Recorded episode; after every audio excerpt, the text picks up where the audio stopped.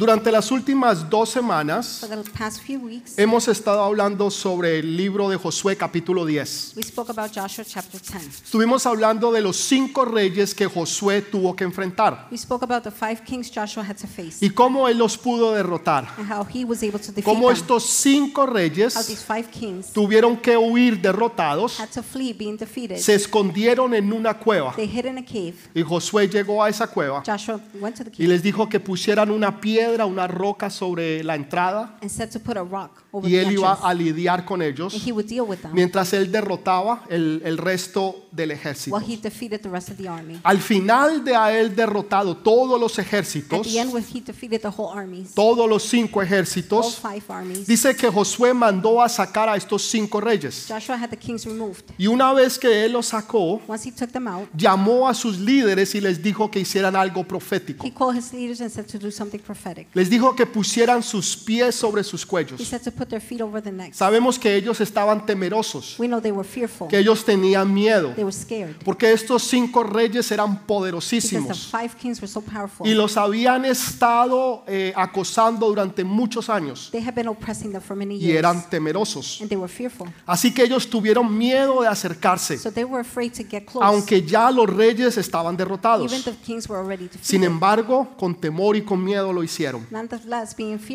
Y les enseñaba que esto es algo profético de lo que Jesús hizo en la cruz del Calvario. Cuando él derrotó públicamente a Satanás y lo expuso públicamente triunfando sobre él. Entonces sabemos que ese era un simbolismo de Jesús We know that was a symbolism of Jesus. y él ya lo hizo por nosotros. Así que nosotros somos esa generación de la cual disfrutamos de las bendiciones de Dios. Que tú y yo tenemos una victoria porque Él ya alcanzó la victoria. Entonces tú puedes venir y saber que tú has triunfado sobre esos cinco reyes. You can come and know that you triumphed over those kings. Pero si tú no lo But sabes, if you don't know, tú vas a vivir en temor y en miedo de ellos. you're going to live in fear. Y eso es lo que nos hemos estado concentrando en las últimas semanas. That's what we've been concentrating on the past few weeks. Y lo que yo he querido es poder explicar cada uno de estos reyes What I wanted is to explain each one of these kings, y cómo cada uno de ellos te puede afectar directa o indirectamente. how each one can affect you directly or indirectly, Seas tú creyente o no seas creyente. whether you're a believer or not. Sea que tú lleves años caminando con el Señor If you've been walking with God for many years, o sea que tú no creas en Dios. or you don't believe in God. Es estos reyes o estos, eh, estos demonios espirituales These kings, these spiritual demons, pueden afectar tu vida. can affect your life. Y tú los vas a reconocer, You're going to recognize pero them. no es para que tú le estés tirando a otros y estés diciendo, sí, ves, yo lo sabía, que tú tienes tal cosa. No, no, esto es para que nosotros podamos meditar en ello. Para que nosotros no solamente podamos ser libres, sino que también podamos ayudar a otros. Ese es el propósito. Entonces, el primero que les hablé la semana pasada era Adonai Zedek. Este significa eh, rey de paz. This means foundation of peace, No, no, rey de paz. king of peace, Entonces, rey de paz se- se- significa, o de justicia, perdón, King, sería mejor. Lord of righteousness, Eh, señor de justicia. Lord of righteousness. Y él gobernaba en un territorio que se llamaba He Jerusalén. governed a territory named Jerusalem. Esto fue antes que los israelitas lo conquistaran. This was before the Israelites conquered. Israel significa fundación de paz. Israel means foundation of peace. Entonces tenemos un lugar que se llama Fundación de Paz, So we have a place called Foundation of Peace, gobernado por un rey governed by a king. que se hace llamar Rey de Justicia. His name is called Lord of Pero ni en ese lugar hay paz, But there's no peace in that ni él es un rey de justicia, pero es un engañador, But he is a deceiver. así como lo va a hacer el anticristo en tiempos por venir, Just like the Anti- Antichrist will do it. donde el anticristo se va a hacer pasar como que él es un rey de justicia, The Antichrist is going to pretend he's a Lord of righteousness. va a gobernar desde Jerusalén He will govern from y Jerusalem. va a engañar al mundo haciéndole creer que él va a traer paz, He will deceive the world, making them think he will bring peace. pero es todo lo contrario. The contrary. Entonces, este rey lo que hace es darte una paz falsa, what this king does is give you false peace. una paz en la cual tú crees que tú estás en paz, Peace where you think you're at peace, que tú estás tranquilo, que tú estás that confortable you're calm, you're comfortable, y que todo está bien. and everything's well. Pero en realidad es una mentira. In reality, it's a lie. Lo que él está tratando de hacer es robarte la paz. What he's trying to do is steal your peace. Lo que él está tratando de hacer es hacerte caer. He's trying to make you fall. Y esto lo que él lo hace This is what he does, es haciéndote creer que tú estás haciendo o tomando decisiones correctas. making you think you're making the right decisions. La mayoría de las veces, majority of the cuando time, nosotros tomamos decisiones, when we make decisions, queremos sentir paz. you want to feel peace. Usted quiere sentir paz en las decisiones que usted toma. You want to feel peace decisions you're Y si usted siente paz, If you feel peace, entonces usted toma esa then decisión. you make that decision. Hay veces la gente dice, no, yo no siento paz. Sometimes people say, no, I don't Hay, feel hay- peace. hay algo que no me gusta de esta There's situación. something I don't like about the Hay algo que situation. no me, no me cuadra con esta persona. Something that doesn't go with that person. Entonces usted retrocede so you go back, y usted no hace negocios, you don't make the business, usted no hace alianzas con esa you don't have persona. alliance with the person. La mayoría de las veces es dependiendo de la paz. Majority of the times it's depending on peace. Pero muchas veces nos damos cuenta Many times we realize, que aún sintiendo paz, las cosas no salen como nosotros queríamos. things don't work out the way we wanted. La situación no se dan como nosotros esperábamos. Entonces empezamos a cuestionarnos qué So pasó. we question ourselves what happened. Yo, yo sentía paz. I felt peace. Yo creí que todo iba a estar I bien. thought everything was going to be okay. Y esto es lo que este enemigo hace. That's what this enemy does. Hacerte sentir una paz falsa.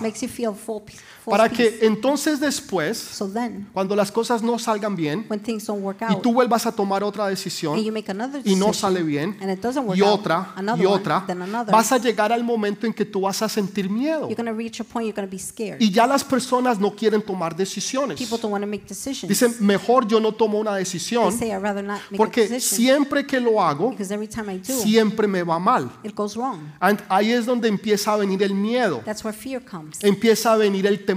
Fear comes. Y eso atrae la pobreza That attracts y también atrae lo que es la confusión Also attracts confusion. que te va a llevar a la derrota. That will take you to defeat. Después tú te sientes derrotado Then you feel defeated. y llegas al punto en que dices, pero ya no vale la pena, You reach a point and you say it's not worth it. ya no vale la pena tratar, It's not worth ya no vale la pena vivir, Not worth living. ni siquiera soñar o tomar decisiones, to dream or make decisions. porque siempre me va mal. Because it always goes wrong. ¿Qué fue lo que el enemigo hizo? What did the enemy do? Te robó la He paz, stole your peace. te robó tu futuro, Stole your future. te robó tus esperanzas Stole your hopes. y te robó tus And sueños. stole your dreams. Eso es lo que este enemigo hace. That's what this enemy does. Primero te da una paz falsa. First, he gives you false peace. Después lo que trae es preocupación Then he brings worry y miedo. And fear. Y cuando tú empiezas a sentir esa preocupación, When you begin to feel worried, tú pierdes la paz. you lose peace. Si tú, es- si tú pierdes la paz, If you lose peace, entonces tú pierdes la fe. then you lose faith. Porque si tú tienes fe, If you have faith, tú tienes paz. you have peace. Si tú no tienes paz, If you don't have tú no puedes tener fe. peace, then you cannot have faith. Las dos cosas van juntas. Both things go together. Entonces el enemigo te roba la paz The enemy robs your peace. y al mismo tiempo te roba la fe. At the same time, he's stealing your Ya faith. tú no crees. You don't believe anymore. Antes creías, Before you used to believe. antes soñabas en You grande,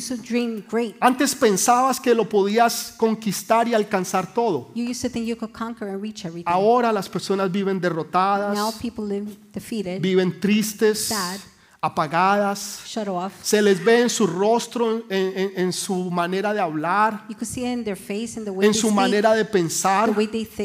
Y, y esto es lo que este enemigo hace. This is what this enemy does. Entonces leíamos Juan capítulo We 14, read John, John chapter 14, versículo 27. verse 27. Dice Jesús, la paz os dejo, mi paz os doy. Yo no la doy como el mundo la da.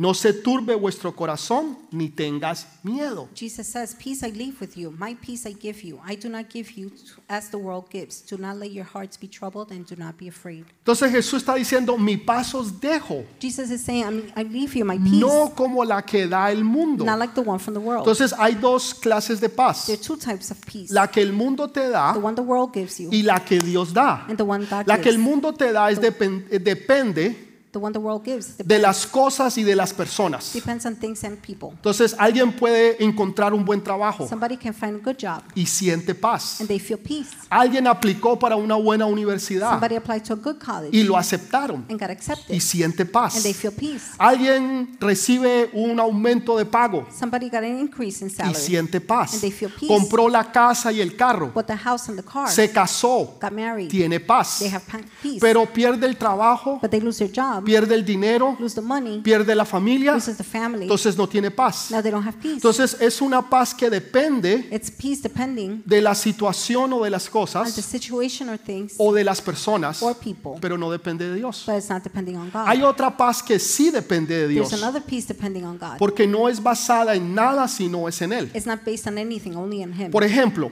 For example, eh, Jonás en una ocasión Jonah, in one occasion, desobedece a Dios. he disobeyed God. Él, él se va todo lo contrario de donde Dios quería que él fuera. He goes on the contrary where God wanted him. Y en medio del viaje él se acuesta a dormir. In the midst of the tree, trip, Cuando, cuando usted no tiene paz, peace, cuando usted está preocupado, nervioso, worried, la mayoría de la gente no duerme majority of the people can't sleep porque no tienen paz. Pero Jonás obviamente tenía paz Jonah y se acostó a dormir y roncaba. Me lo imagino ahí babeando, así, roncando, drooling, tranquilo snoring, y tenía paz. Pero era una paz falsa. A false peace. Y resulta que la nave donde él iba The ship where he was y las personas con que él estaba and the people he was with eran afectadas. were affected. Y el barco o la nave casi se The hunde ship almost sunk, y casi se pierden todos. and everybody almost died. En otras palabras, la desobediencia In other words, disobedience y la paz falsa and false peace no solamente te va a afectar a ti, will not only affect you, sino que va a afectar a todos los que están a tu it will lado, affect everybody around a tu familia, a Your tus family, amigos, friends, tu esposo, tu esposa, tus husband, your hijos wife, your y children, todo lo que tú tengas a tu alrededor. Entonces, esa era una paz falsa. Jesús está con sus discípulos. Jesús les dice a los discípulos, vamos para el otro lado.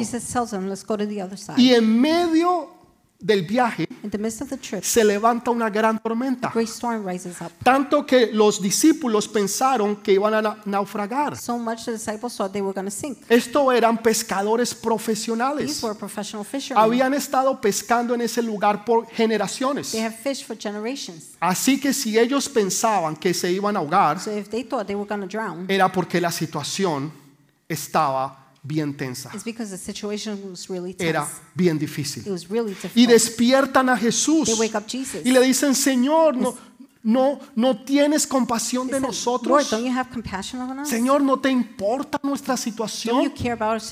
Y Jesús se levanta y le dice, hombres de poca fe. Jesús no dijo, uy, sí, muchachos, tienen razón. Wow, yo, yo estaba dormido y no me di cuenta. Gra- gracias por dejarme saber Thank you for letting me que know había esta gran tormenta. that there was a great storm. No, Jesús los regaña. No, Jesus Les dice, hombres de poca fe. reprimands and says, men of ¿Cómo little faith. así que de poca fe? What do you mean, little faith? Señor, estoy en una tormenta Lord, I'm in a storm donde yo no veo la luz. where I don't see the light. Estoy en una situación I'm in a situation donde yo no veo la salida. I. Acabo de recibir una I carta just received a letter donde dice que mi condición médica ha that empeorado. says my medical condition got worse. Acabo de recibir una carta que voy a perder la I got a casa, letter saying I'm going to lose my house. que voy a perder el negocio, I'm going to lose the business. que no me aceptaron a la I wasn't universidad. accepted into college. Acabo de recibir una carta de I divorcio just got a letter for divorce. y tú me dices poca And fe. you're telling me little faith? Jesús les había dado una promesa. Jesus had given them a promise. Jesús les había dicho, vamos al otro lado. Jesus had said, we're going to the En other otras palabras, tú estás seguro In other words, you're sure que tú estás seguro sure que tú estás seguro sure que tú vas a ir al otro lado.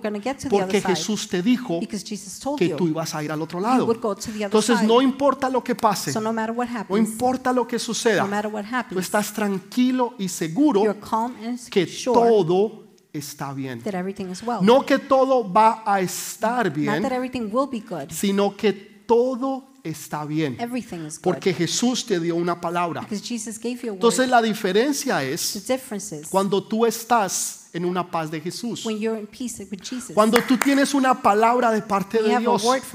Cuando Dios te promete que Él te va a bendecir. Cuando Dios te da una promesa. God gives you a promise. La Biblia está llena de promesas. The Bible is full of promises. Algunos dicen que hay tres mil, Some say there's otros 3,000. dicen que son mil. Others say there's Yo no 5,000. sé si son tres mil o cinco mil. I don't know if it's No sé. 3,000 or 5,000. Nunca I las he know. contado. Never counted Lo them. único que yo sé es que hay promesas tras The promesas only tras thing I know is promesas there are promises after donde promises. tú puedes estar seguro Where you could be sure que no importa la that situación, no matter the situation, Dios está en control God is in control. y que tú vas a llegar And you're going to reach al otro lado. the other side. Y que tú vas a llegar And you al otro reach lado. the other side. Esa es la diferencia. That is the difference. Entonces tú puedes estar tranquilo So you can be calm que todo va a estar bien, that everything's okay, que Dios te va a bendecir. that God will bless you. Otro, otro versículo es Juan 16:33. Another verse is John 16 33. Me encanta este I versículo. really love this verse. Dice, estas cosas os he hablado para que en mí tengáis paz. En el mundo tendréis aflicción, pero confiad, yo he vencido al mundo. I have told you these things so that in me you may have peace. In this world you will have trouble. But take heart, I have overcome the world. Jesús está diciendo, Jesus is saying, estas cosas yo se las he dicho I have told you this. para que en el dinero ustedes tengan paz, So in money you'll have peace. en el esposo ustedes tengan paz, en la casa ustedes tengan paz, en el trabajo ustedes tengan paz. No, Jesús está diciendo para que en mí ustedes tengan paz. you may have peace. Quiere decir que la paz que usted necesita no es como la que el mundo da. Usted solamente la puede encontrar es en Jesús. Él es el que te da esa paz. Esa paz que sobrepasa todo entendimiento. Understanding. Que tú vas a estar tranquilo en medio de la tormenta. You're going to be calm in the midst of the storm. La gente piensa que cuando uno viene a los caminos de Dios, People think when you come to God's path, todo va a ser color de rosa. everything's going to be peachy. Que usted va a andar sobre pétalos de You're rosas. going to be walking on petals, Y que petals. todo va a estar and perfecto to be y perfect que nada va a ir mal. and nothing will go bad. Jesús nunca prometió eso. Jesus never promised that. Jamás. Ever. Yo no sé los cristianos de dónde sacan I don't know eso. where Christians get this from. Eso no existe en la That Biblia. does not exist in the Bible. Dice todo lo It contrario. says all the contrary. Dice, en el mundo It says in the world, tendréis you will aflicción. have affliction. Van a tener problemas. You're going to have problems. Van a tener You're going to have circunstancias. O circumstances. sea, Jesús lo está diciendo. Jesus is saying it. Prepárense Get ready porque van a tener problemas. because you're going to have problems. Entonces, ¿cuál es el punto de ser So what's the point of being a Christian? ¿Para qué yo ser cristiano Why be a Christian si yo voy a tener problemas igual que al mundo allá afuera? if I'm going to have problems like the world out? La diferencia The es difference is que tú tienes una seguridad, you have an assurance, una promesa promise que Dios te va a that bendecir God will bless you. y que tú vas a llegar al otro lado You're going to reach the other y que si pasas por el fuego no If you te walk through quemarás. fire, you will not burn. Si pasas por el agua If you walk through waters, no te ahogarás. you will not drown. ¿Sabe? El otro día encontré un cheque I found the check the other day que se me había olvidado. that I have forgot about. No era mucho el dinero. It wasn't a lot of money. Alguien me dio un cheque, Somebody gave me a check. se me había olvidado I have forgot. y yo lo guardé y nunca lo cobré. I put it away and never cashed Pero it. resulta que ya el banco no lo recibe. The bank won't receive it. Porque el banco solo, acep- solo acepta The bank only accepts hasta dos meses después de la fecha. to two weeks from the Y date. ya habían pasado como, no sé, casi un año. I don't know, almost a year went by. En otras palabras, tiene una fecha de In expiración. other words, it has an expiration date. Las promesas de Dios no solamente no tienen fechas de Not expiración, sino que son garantizadas que usted las va a recibir. No importa si es hoy o si usted las cobra mañana o dentro de una semana, usted sabe que la va a recibir. Usted sabe que Dios lo va a bendecir. ¿Alguien puede creer esa palabra? ¿Será que hay alguien dice? Señor, amén, aleluya? Lord, hallelujah? Entonces, ¿qué paz es la que tú tienes? What peace do you have? ¿Está basada en las Is circunstancias? it based on circumstances? ¿Está basada en alguien? Based on someone? ¿O está basada en Cristo Or is it based Jesús? on Jesus Christ? Que Él te garantiza That He guarantees que Él te va a that He bendecir. will bless you. El segundo demonio, The second demon, ese da apertura al segundo. That one opens up to the. El segundo es de Hebrón. The second one is Hebron. E- Este se llama Oham. His name is Oham. Oham significa o representa Oham means or represents un demonio de legalismo a legalism o demon, religiosidad. or religiosity. Es cuando uno quiere When you want agradar a Dios por las cosas que uno hace to o please que no hace. God for what you do or don't do, Entonces empezamos a tener una lista. we begin to have lists. ¿Qué debo de hacer What should I do? Y qué no debo de hacer? Y pensamos que a través de nuestro propio hacer We think through our own merits, logramos acercarnos a Dios. we get close to God. Si yo logro hacer If I A, B y C, to do A, B, and C, yo me voy a poder acercar a Dios. Voy a poder ser más espiritual. Esto es bien difícil, porque cuando usted lo mira desde otra perspectiva, alguien podría decir, pero pastor, ¿qué hay de malo con que yo quiera ser una mejor persona? ¿Qué hay de malo con que yo me quiera acercar más a Dios? ¿Qué hay de malo con que yo quiera seguir todo lo que Dios quiere estrictamente? What's wrong if I want to do everything God wants strictly? ¿Y cómo contestas tú eso? How do you answer that? ¿Cómo tú le dices a una persona no lo haga? How do you tell somebody don't do it? ¿Cómo le dices tú a una persona no se acerque más a Dios? How do you tell somebody don't get closer O to no God? busques más de Dios. Don't seek God. Si es lo que nosotros más anhelamos y That's queremos. what we long for the most. La diferencia es cuando tú lo haces por tus propios logros. The difference is when you do it with your own merits. Cuando tú lo haces creyendo When you do it believing que es lo que tú hagas that it's what you do, y no lo que el Espíritu Santo te guía que guides te va a acercar a Dios. that will get you closer to No God. es una lista It's not a list de qué hacer o no hacer. of what to do, not to do. Es el Espíritu Santo It's the Holy Spirit que ya pone en ti el no hacer esas cosas. that puts in you not to do those Por things. eso cuando alguien que robaba That's why when somebody used to steal, ya no roba. No longer Dice, no, steals. yo, yo no quiero robar. you're like, no, I don't want to steal. Alguien que mentía Somebody that lied, ya no quiere mentir. no longer wants to Dice, lie. no, yo, yo no voy a You're mentir. like, no, I'm not going to lie. Entonces es algo que Dios mismo quita de nosotros. something God removes from us. Algo que ya tú no quieres hacer. Something you no longer want to Yo do. conozco personas I know people, que tomaban o bebían mucho. they used to drink a lot. Hoy en día cuando usted le menciona el trago, el licor, Nowadays, when you mention drinks, estas personas alcohol, dicen siento ganas de they vomitar. say, I feel like vomiting. Me da asco. I get disgusted. No quiero ni siquiera que me mencione eso. I don't even want to mention. Otros que usaban drogas Others using drugs. dicen ya no quiero ni que siquiera acercarme. I don't even want to go close No, to no quiero, el, el olor me molesta, me The smell fastidia. bothers me. Fue una lista, It was a list. fue una religión la que puso eso A religion that put this? o fue el Espíritu Santo que lo Or hizo. was it the Holy Spirit that did Fue el it? Espíritu Santo que quitó eso de It was ti. the Holy Spirit that removed Eso that es, from eso es lo que Dios está That's diciendo. what God is saying. No es a través de tus méritos, It's not through your merits. de lo que tú puedas hacer o no what, puedas what you could hacer, do or not do, sino a través de la gracia del but Espíritu the Santo. grace of the Holy El Spirit que te ayuda, that helps el que hace que todas las cosas sean that posibles.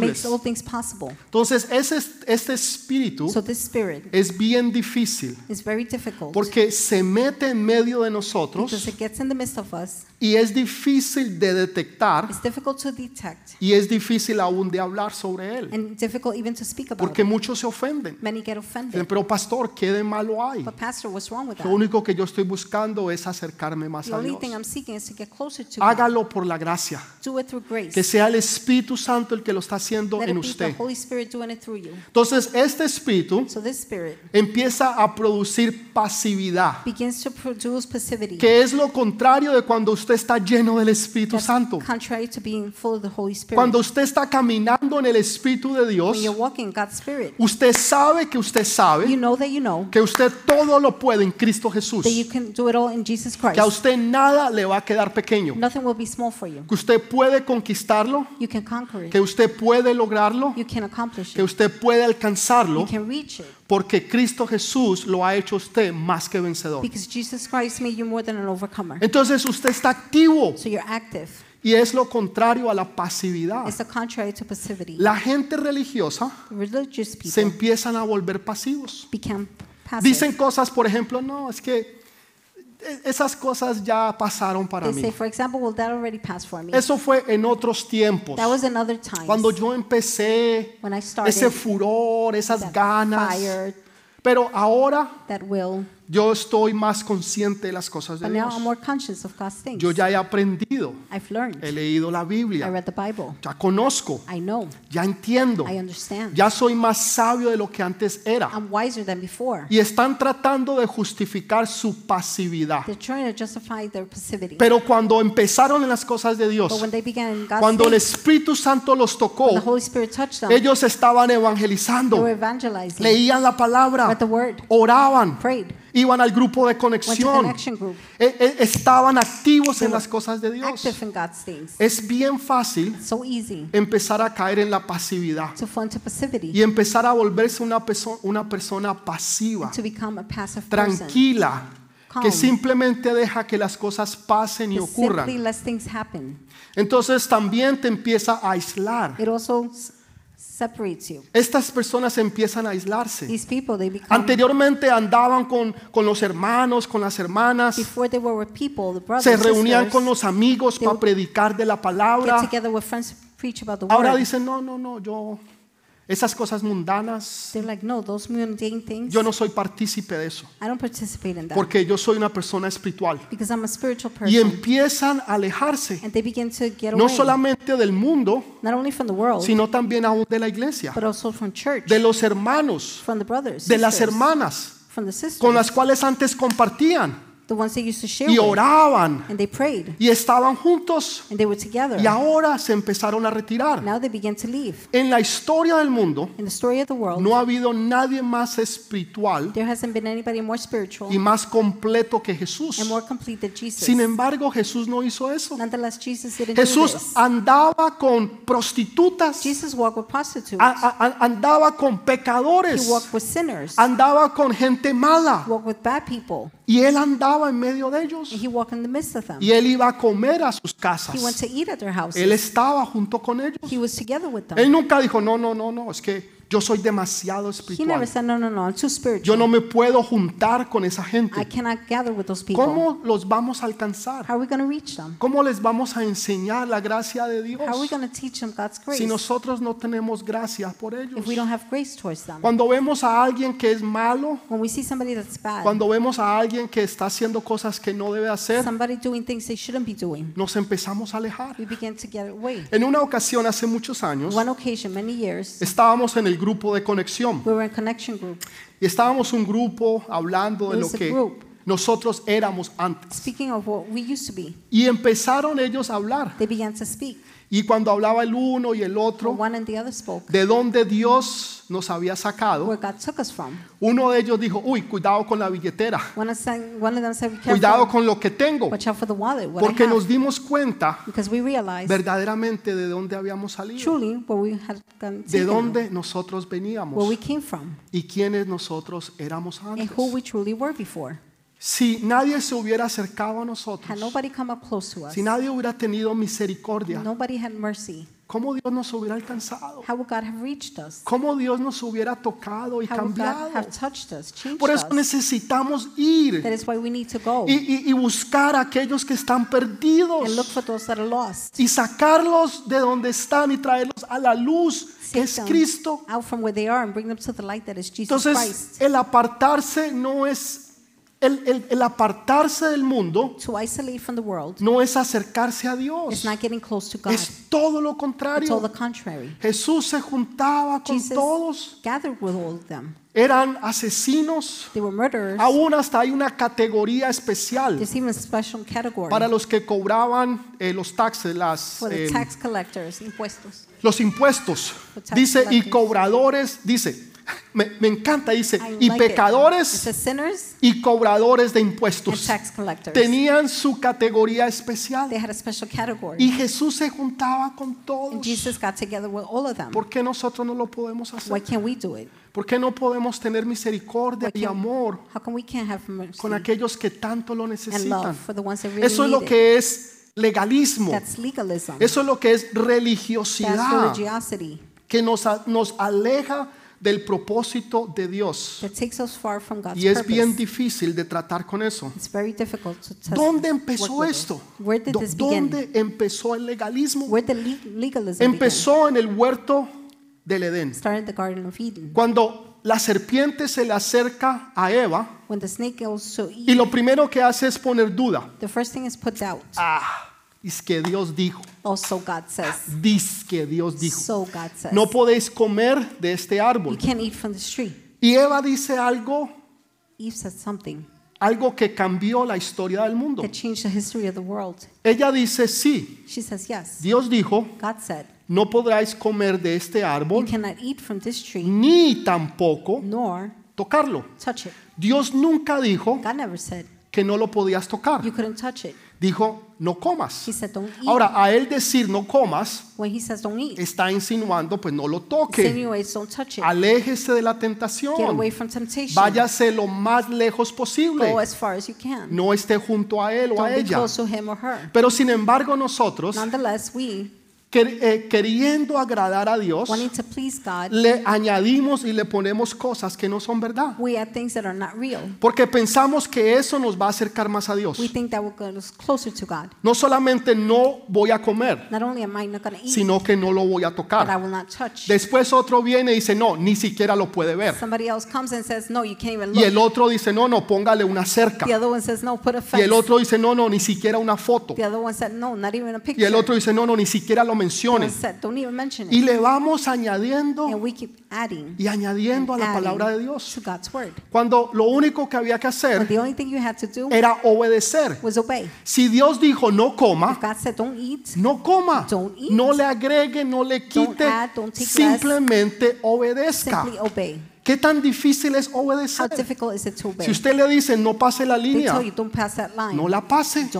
Si usted le dice la entrada a su trabajo es a las 8 de la mañana, tell you to go into work at 8. llegue a las 8. Get there at ¿Cuál 8. es el problema?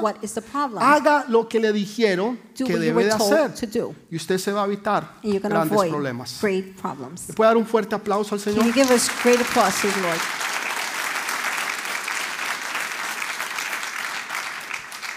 Todo esto produce agotamiento y cansancio, porque usted lo está tratando de hacer por sus propias fuerzas.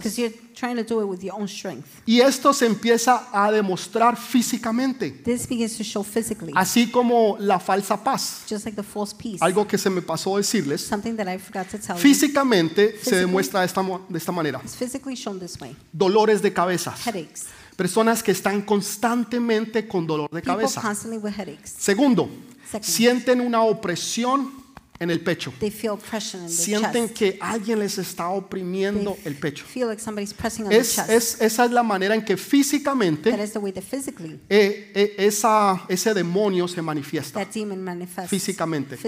Ok, espiritualmente, ya les dije cómo era, todas esas falsas paces que él da. All the false peace he gives. El del legalismo The one for legalism, es en el agotamiento y cansancio. exhaustion, and weariness. La gente se siente cansada, People feel tired, agotada. exhausted. Duermen 9, 10 They horas sleep 9, 10 hours. y a las 11 de la mañana At 11 a.m., necesitan acostarse y tomarse un nap they need to lay down nap. porque están cansados siesta. y están agotados.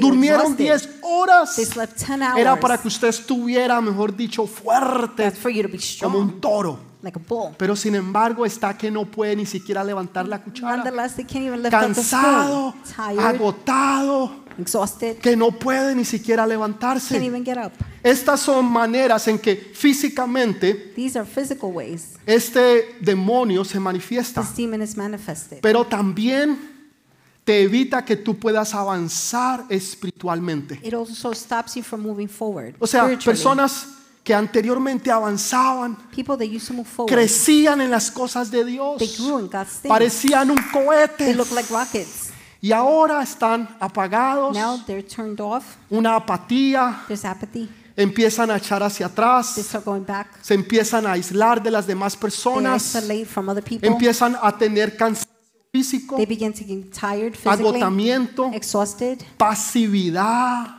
passivity. se vuelven personas pasivas. They become passive. Allí que el mundo se les puede estar The cayendo world could be falling y apart, ellos tranquilos, and they're calm ya sea en el teléfono on their phone o en el or computador, on the computer. pasivos. Passive. El mundo The world se está cayendo. is falling down. La familia se está The destruyendo. family is being destroyed. La vida se le está acabando. Life is ending. Y la gente pasiva, And people are passive embobados en otras cosas. in other things.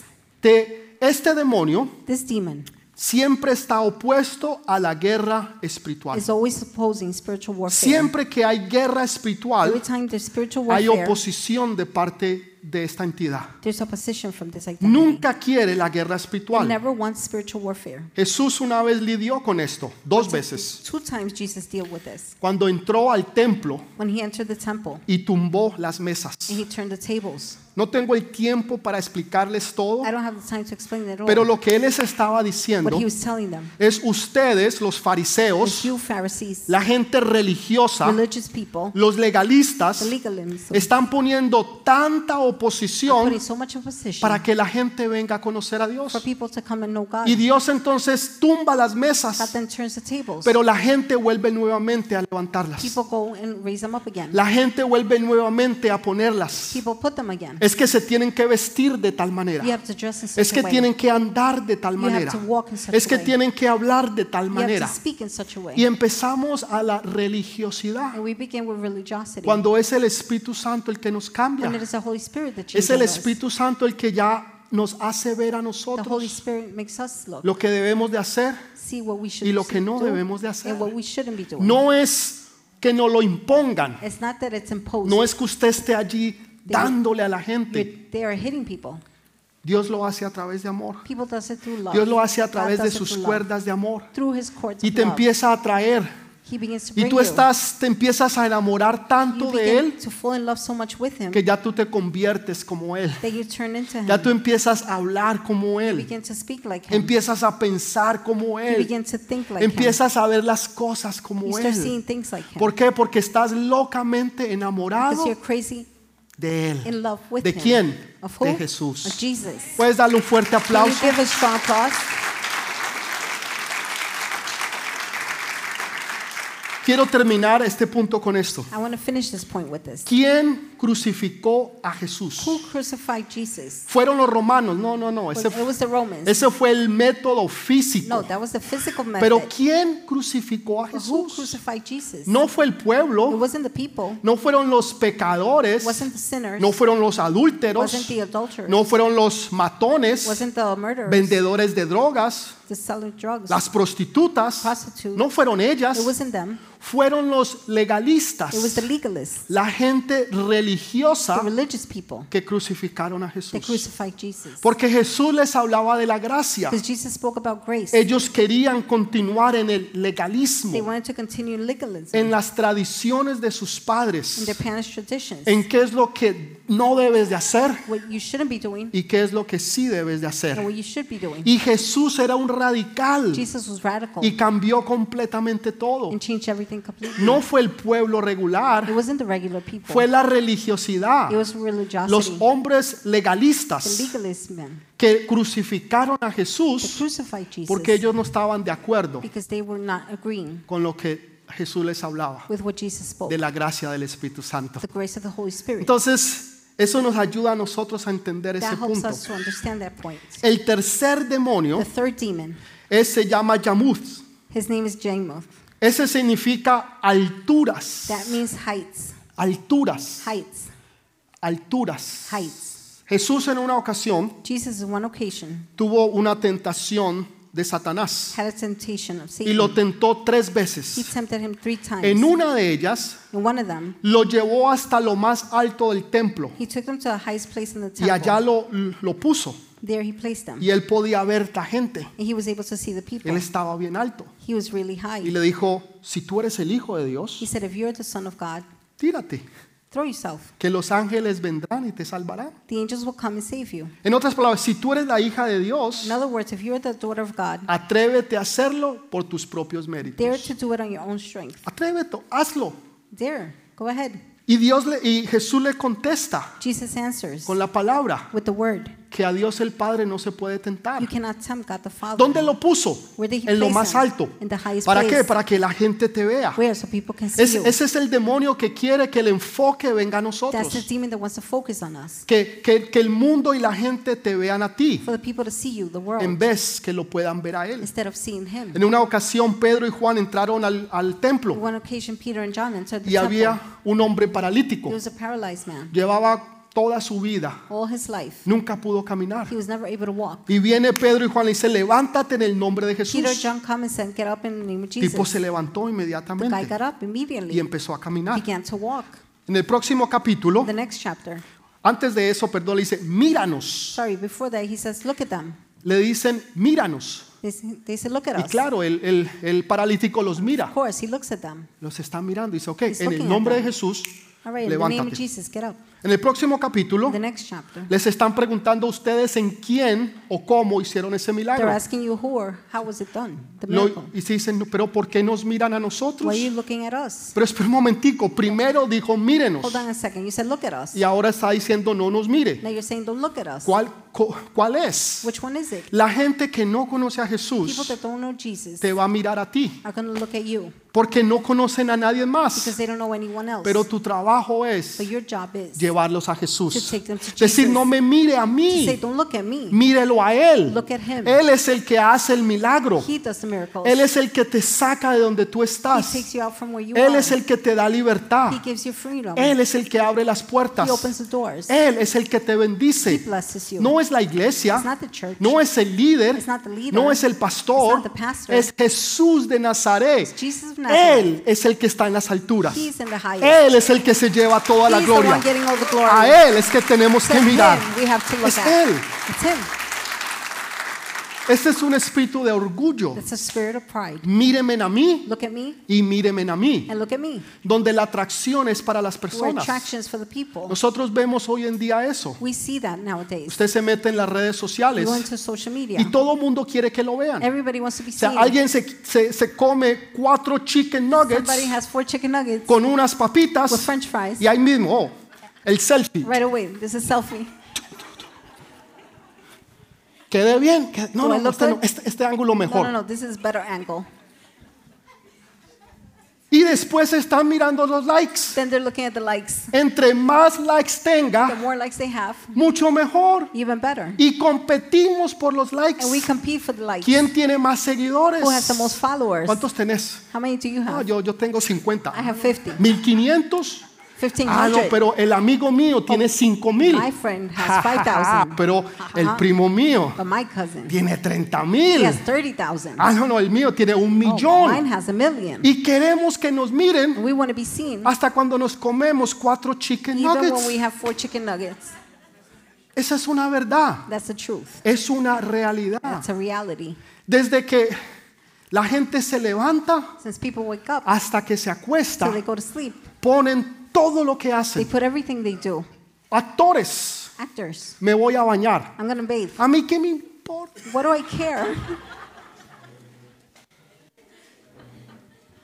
Voy a desayunar. I'm to A have mí qué me- breakfast. What do I? Pero quieren que los miren. But they want to be seen. Es la atención hacia It's ellos. the attention towards Jesús them. nunca quiso la atención para él. Jesus never wanted the Él siempre to him. decía He always said, y le daba la gloria gave glory al Padre to que está en Father los cielos. who's in heaven. La humildad se reconoce Humility is acknowledged, no por lo que tú hagas, not by what you do, no por lo que tú seas, Not by what you- who no you por are. lo que tú not tengas, by what you have. sino si tú puedes admitir If you could admit que tú no eres that nadie you're no one y que Él and He's es todo. Everything, No importa quién tú seas, no matter who you are, no importa si tú eres el hombre más rico, la mujer más rica del mundo, más inteligente, haya sido la mejor universidad. Amén, gloria a Dios. Queremos todo eso, We want all of that. pero tenemos la humildad para reconocerlo. But we have humility to Señor, yo recognize, sin ti no soy nada, Lord, I'm nothing without pero you. tú eres todo. But you are everything, Lord. Lo que tengo, What I have, tú me lo diste. you gave to me. La universidad, tú me la diste. you gave it to me. Señor, el empleo, Lord, employment, el trabajo, the job, la compañía, Company. los hijos, children, el dinero en el banco, money la in the casa, bank, the todo. Everything. Tú me lo diste, Señor. gave it to me, Y Lord. sabes, cuando tú eres humilde, You know, when you're humble, Dios te bendice más. God blesses you Dios te bendice porque sabes que tú estás preparado. you Sabes que tú estás listo para recibir mucho más. much. Pero si tú no eres But humilde if you're not humble y tú te das toda la gloria, and you get all the glory, ah, es que yo soy inteligente. oh, because I'm smart. Es que yo supe las puertas donde tocar. I knew where to knock. Yo sabía dónde ir. I knew where to go. Yo tenía las conexiones. I had the connections. Pero el que dice, no, no, el Señor me lo dio The todo. ones that says no, the Lord gave it to Esa me. compañía, esa multinacional, That company, me la multinational, dio el Señor. the Lord gave to me. Todos esos negocios All those businesses, me los dio el the Señor. Lord gave to me. Pero no fuiste tú el que estudiaste. Wasn't it you that went to school? Pero Él fue el que me lo dio. Yes, but He gave it to me. Esas casas Those houses, me las dio el Señor. the Lord gave to me. Si tú tienes humildad, If you have déjame humility, decirte, Dios te va a Let me bendecir. tell you, God will bless Porque you. Dios anhela y quiere bendecir al que se humilla. Longs to He wants to bless the one Pero that al que se. But exalta, the one that is proud, lo mira desde he sees lejos. them from far. Pero el que se humilla, But the one that humbles, el que, el que dice, Señor, the one tú that eres says, todo, Lord, you're everything. dice a ese, a esa yo la voy a bendecir. A ellos yo los voy a levantar. A ellos yo voy a traer bendición sobre bendición sobre bendición. Porque tu corazón no se va a dañar. Porque tú siempre le vas a dar la gloria a Él. Porque Él es el único que merece toda la gloria. Nadie más, nadie, nadie más. nobody else.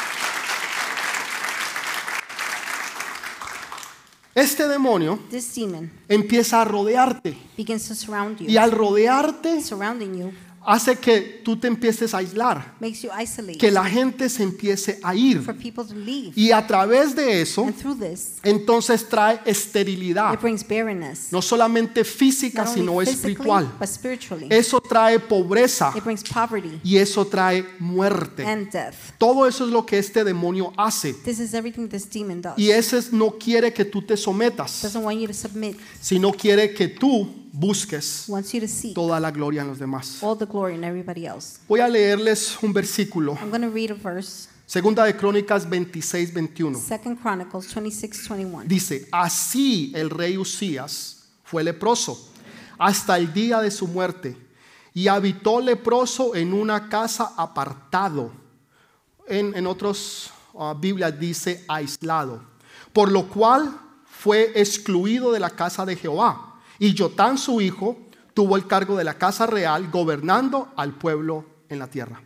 King Uzziah had leprosy until the day he died. He lived in a separate house, lepers and bands. It says isolated in other terms. From the temple of the Lord, Jotham, his son, had charge of the peace of the palace and governed the people of the land. Este rey This king fue uno de los rey, uno de los reyes más exitosos de toda la historia. was one of the most successful kings in the history. Increíble lo que Dios hizo a través de él. Incredible what God did through him. La prosperidad The prosperity y la paz que Dios trajo a and través de su peace reinado. that God brought through his kingdom. Pero al final de sus At días the end of his days, entró orgullo en su corazón. pride entered his heart. Y en vez de, de hacer y ser lo que Dios quería, Instead of doing what God wanted, quiso más. he wanted more Quiso que la luz He wanted the brillara light. sobre él. to shine on him. Él era el rey He was the king. y ahora quiso ser sacerdote. Now he wanted to be a priest. Entonces entró al templo He entered the temple, y cogió el incienso took the incense, y trató de hacer lo que era el trabajo y la labor de los and sacerdotes. tried to do the work that the priest did. Y los sacerdotes le dijeron, no, mi rey, no hagas The eso. priest said, No, my king, don't do this. No es trabajo tuyo. It's not your job. Tú eres el rey. You are the king. Tú eres grande. You're great. Has sido ben- de bendición para el You've been a pueblo. blessing to the people. Dios ha traído bendición sobre bendición God y abundancia. blessing upon blessing and abundance. Y él no quiso And he didn't want porque tuvo orgullo. because he was proud. Y cogió el He incienso took the incense, y empezó a ofrecer incienso de olor agradable. began to offer incense and pleasing Y en el instante le vino la lepra. That incense leprosy came, Lepra le empezó a caer sobre su cuerpo, empezando Leprosy en su frente y en su cara. fell on him, beginning on his face and Y los sacerdotes lo vieron The priest saw him y lo sacaron del and templo removed him from the y temple. vivió aislado He left isolated el resto de su the vida. rest of his life. Era un rey grande, He was a great king. logró cosas He poderosas. accomplished powerful things. Pero este demonio But this demon acabó su vida y su destino. finished his life and destiny. El orgullo te acaba. Pride ends you. El querer ser algo que tú no eres. To want to be something you're not. El querer ser como alguien que tú nunca debes de To be like somebody you should never imitate. Pregúntele a alguien, ¿quién quiere ser usted? Ask somebody, who do you want to be? Yo quiero ser como I Bill want to be Gates. like Bill Gates. Yo quiero ser como tal actor. I want to be like that actor. Yo quiero ser como tal atleta. I want to be like that athlete. No. Yo quiero ser I want to be como Dios quiere like God wants que yo sea. to be. Yo quiero ser yo. I want to be me. Yo quiero ser yo. I want to be me. Si Dios hubiera querido que usted fuera Bill Gates, God wanted you to be Bill Gates. usted sería Bill You Gates. would have been Bill Gates. ¿Usted cree que Dios no tiene el poder?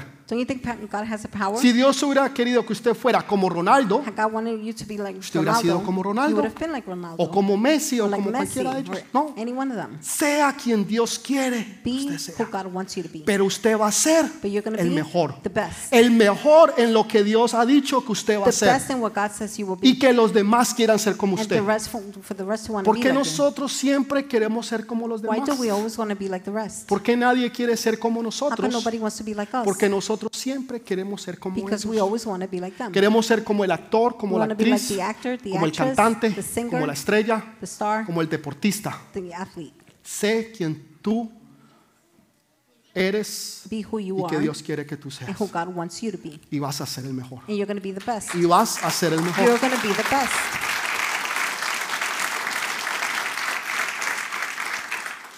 La próxima semana Next week, vamos a hablar del cuarto, we'll speak about the del quinto. fifth. Vamos a hablar de Abraham, We'll speak about Abraham, que también enfrentó who also faced unos demonios iguales a estos, pero desde otra perspectiva. but from a different Usted se va a perspective. quedar diciendo, wow, You're going to say, whoa, nunca había visto la conexión. I had never seen the connection. Abraham, Abraham, lo mismo que Josué. the same thing as Joshua. Claro que sí, Of course. porque Abraham fue el padre de la fe. Abraham was the father of Y, y faith. la fe siempre Faith always es acechada is por el temor y por el miedo. Siempre. Entonces el padre de la fe, So the father of fear, Abraham, Abraham, tuvo que librar estas batallas. had to deliver these Y la próxima semana vamos a tocar ese punto. The next we're Y vamos this a abundar más en el cuarto y en el quinto And we're going para que usted pueda tener victoria sobre todos y cada uno de ellos. so you can have victory in each and every one of them. Para que ninguno de ellos So none of them tenga nada en contra suya o de su familia. have nothing against you or your Porque family. ya Cristo Jesús los derrotó en la cruz del Calvario. Y nosotros somos más que vencedores. Pongámonos de pie, por favor. Póngase de pie.